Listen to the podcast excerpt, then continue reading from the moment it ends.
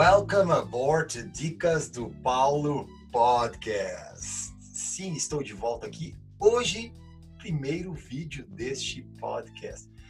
E eu estou muito feliz porque já gravei alguns episódios aí para quem tacava pedra no tal do podcast. Olha que eu vou confessar, viu, que eu caí caí pela graça do troço. Tô gostando, tô gostando muito e eu tenho recebido um feedback muito legal das pessoas que estão acompanhando o meu podcast. Fico muito feliz, muito feliz com você que está acompanhando. E se você não acompanha ainda, pelo amor de Deus, que você está esperando, você que me segue, já manda pro teu amigo aí. Poxa, de graça, só escutar no Spotify. Não tem Spotify? Pega o link, dá para escutar igual. Ai, Paulo, tenho o Deezer. Vamos lá, eu tinha prometido lá no primeiro, quando eu lancei o podcast, que eu ia ter um quadro onde eu ia conversar com pessoas e a gente ia falar sobre perrengues na gringa.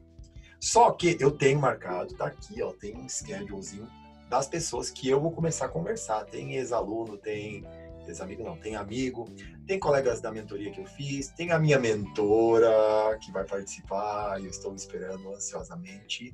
Ah, e hoje numa aula não sei por que cargas d'água, lá pelas tantas, veio esse assunto à tona e eu lembrei desta cena e desta situação, ou melhor, desse perrengue. E eu anotei aqui ainda para ela, eu falei assim, eu vou contar a minha história. Como é que eu não lembrei dessa história? Tá aqui, podcast, perrengue, Venezuela, first class. First class, Paulo. Só que eu fui ao banho, um pouquinho antes de gravar aqui, e eu lembrei, falei assim, gente, não foi só um perrengue, foram três perrengues. Então eu vou combinar o seguinte, como eu falei aquela história do podcast de três horas, quatro horas que o pessoal faz, não vamos ter esse negócio não. Eu vou dividir ele então em duas histórias. Eu vou contar a primeira parte, a primeira perna da viagem, e depois eu conto as outras duas histórias, eu consigo fazer um conglomeradinho aí. E aí a segunda parte, eu espero os meus convidados participarem e aí eu volto, eu retomo essa história. Quer dizer, eu sou uma pessoa muito ansiosa. É, eu quero postar tudo hoje, fazer tudo hoje, então assim, eu vou me segurar ao máximo. Vamos lá então. Pega a pipoca, pega o café, pega a água e senta, porque lá vem história. O ano era 2006 e eu estava de férias. Eu morava em Goiânia e estava indo para Porto Alegre. E eu fiz a inscrição para participar do Fórum Social Mundial, porque eu já tinha ah, participado três anos anteriores, que tinha sido em Porto Alegre, e pela primeira vez ia ser fora do Brasil, ia ser em Caracas, na Venezuela. Eu fiz a minha inscrição para participar, só que estava tudo muito incerto. Então eu comprei passagem para Porto Alegre para ficar uns dias lá. Na verdade, eu tinha um mês de férias para ir ficar na casa da minha tia e depois ir visitar minha mãe no interior. E assim aconteceu. Ah, só que quando eu cheguei em Porto Alegre, e a gente, 2006 não tinha WhatsApp, não tinha, era tudo via e-mail. Então era uma loucura, porque é, de hora em hora, de meia em meia hora, eu tinha que ficar checando o e-mail para ver se eu recebia a resposta, se ia rolar a viagem ou não, porque as passagens eram financiadas pela organização do evento, mas pelo governo da Venezuela. Ah, só para situar vocês, é, no poder estava Hugo, Hugo Chávez. E aí não saía, não saía, daí começou a sair aos poucos. Ah, seu pessoal da, da Itália, pessoal do não sei, tradutores do mundo inteiro para ir para lá para trabalhar na tradução e na interpretação. Tô lá uma tarde qualquer, assim, do dia da semana, e fui checar o e-mail, chegou a resposta. Isso era tarde, umas duas horas da tarde. Para ir para Venezuela, quem não sabe, você precisa da, da vacina da febre amarela. Eu não estava com a minha carteirinha. E saiu a autorização. Eu peguei um ônibus, peguei o ônibus T5, que é o ônibus que vai da perto de onde a minha tia mora direto para o aeroporto. Peguei o T5 e fui lá para tentar na, na no Visa conseguir uma segunda via da minha vacina da febre amarela. E eu lembro que eles conseguiram, só que eles falaram assim: você vai ter que vacinar de novo, só que a gente vai colocar aqui que você já tem.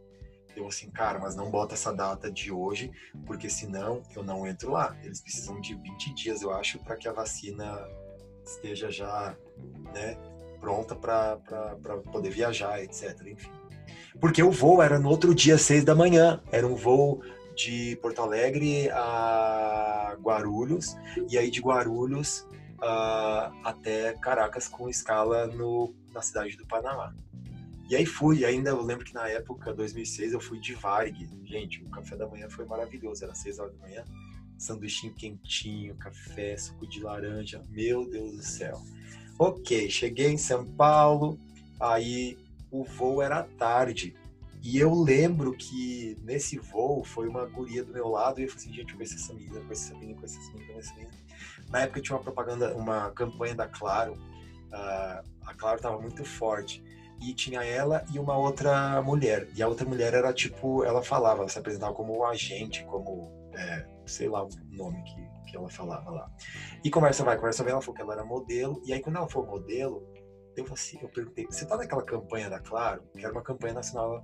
Ah, tô sim, cara. Eu falei, cara, eu tô do lado da menina. E ela tinha problema com viagem. Tanto que na ida, é, eu era muito novo, eu tinha 21 anos. E eu não bebia, assim, ainda mais em voo. Falei, eu ah, não vou beber. E aí serviram um vinho e ela falou assim: Você pode me dar o seu vinho? porque eu fico muito mal em voo, quero tomar aqui para eu tomei um remédio aqui para dormir, eu quero capotar. Deu, ah, tudo bem, não pode tomar aqui. E aí foi, chegamos lá, só que ela ia pro, pro Chile e eu ia para Venezuela. Muito bem. Cheguei na, no Panamá, lá o aeroporto estava uma bagunça, eu até escrevi já sobre isso, que parecia um, um camelódromo a céu aberto, porque estava é, tenebroso, estava reformando, é, as lojas não eram lojas, eram tendinhas mesmo, assim, e era muito engraçado. Eu falei assim, gente, eu estou no camelódromo aqui da 25 de março. E aí esperei da hora do meu voo, entrei no avião, sentei no meu lugar, deu uns 15 minutos, vem a comissária falando espanhol e perguntou se o meu nome era tal, eu sim, é, aí ela começou a falar que tinha. Falei, putz, não, não, não. Na época ainda. É, na época, nesses países ainda é possível. No Brasil foi proibido, embora algumas vezes tenham. Overbooking, que é quando eles vendem mais passagens do que assento. E ela falou que tinha uma família que, que eles não queriam viajar separados e deu problema nas passagens, eu não me importava. E eu pensei, putz, o pessoal tá esperando eu chegar lá no aeroporto será? Não sei. Aí eu pensei, eu confesso, eu pensei na grana, porque eu lembrei que eles reembolsam quando é assim. Ela, assim, ela não chegou a falar isso, mas eu lembrei, putz, eles vão me reembolsar esse, essa grana aqui, esse dinheiro. E aí ela, eu concordei, ah, ok, sem problema, sem problema, vamos. Levantei e fui acompanhando ela. Peguei a minha mochilinha e tal. Passamos, né, né, uh, pela, pela cortininha lá que separava, né, a primeira classe e aí ela parou assim, antes de passar pela porta e fez assim com o braço. Pode sentar-se. Deu, oi? Não vou sair aqui? Gente, era para a família tinha comprado tudo primeira classe. Deu um problema lá, uma pessoa ia ficar fora. Daí eles falaram assim: não, um não vai viajar sozinho. Ou viaja todo mundo junto, ou não viaja ninguém. Só que eles queriam viajar naquele voo e aquele dia. E aí o bonitão aqui ganhou uma viagem na primeira classe da cidade do Panamá até Caracas. Aí eu fingi costumes, né? Sentei, olhei pro lado, tinha um executivo lendo um jornal. Aí eu também cresci, né? Eu com a minha camisetinha, calcinha aqui, tal e coisa. E ela já veio aqui antes de decolar, já veio com a carta aqui de vinhos e, e para escolher o jantar. E eu todo aqui, peguei, hum, ok, escolhi. A hora que eu escolhi, aí levantamos, aí começaram a servir. Ah, e antes de ser, dela servir eu disse que queria vinho, eu tomei um vinho branco, me achando, né? Aí tinha umas revistas, eu olhando aquelas revistas, né? Me achando executivo. E dali a pouco ela pediu para escolher a janta, eu escolhi, e assim, eu podia escolher, não era a janta que eles eu podia escolher no cardápio lá, eu escolhia e eles iam me servir. A empresa era a Copa Airlines, que é um braço da Continental, que não existe mais. A Copa existe. E aí, dali a pouco ela vem com uma bandejinha assim, era uma bandejinha de metal e umas eram umas toalhinhas assim, e vinha uma fumacinha saindo, né? Oh, meu Deus do céu, o pobre não tem um dia de sossego na vida. E eu lembrei de um filme que eu vi umas toalhinhas, eu pensei, gente, aquelas toalhas de massagem. Recostei a minha poltrona, isso estava na bandejinha da frente, abri a toalhinha, esperei um pouco para não queimar, né? Encostei aqui e botei a toalhinha e fiquei assim. não sei por que cargas d'água, eu falei assim, aquele espírito nosso de pobre que fala assim, cara, você tá fazendo merda, dá uma olhada aí. Eu peguei discretamente, levantei aqui para olhar o executivo que estava do meu na poltrona do outro lado. Eu fiz assim, assim. Botei de volta, pensei três segundos. Meu Deus do céu, eu sou muito pobre. Tirei, abaixei e fiz a mesma coisa que ele estava fazendo. Sabe por que, que era aquela toalha? Não era para botar no rosto, era para lavar a mão, para comer o jantar. oh meu Deus! Não façam isso, gente. Você viu a toalhinha ali?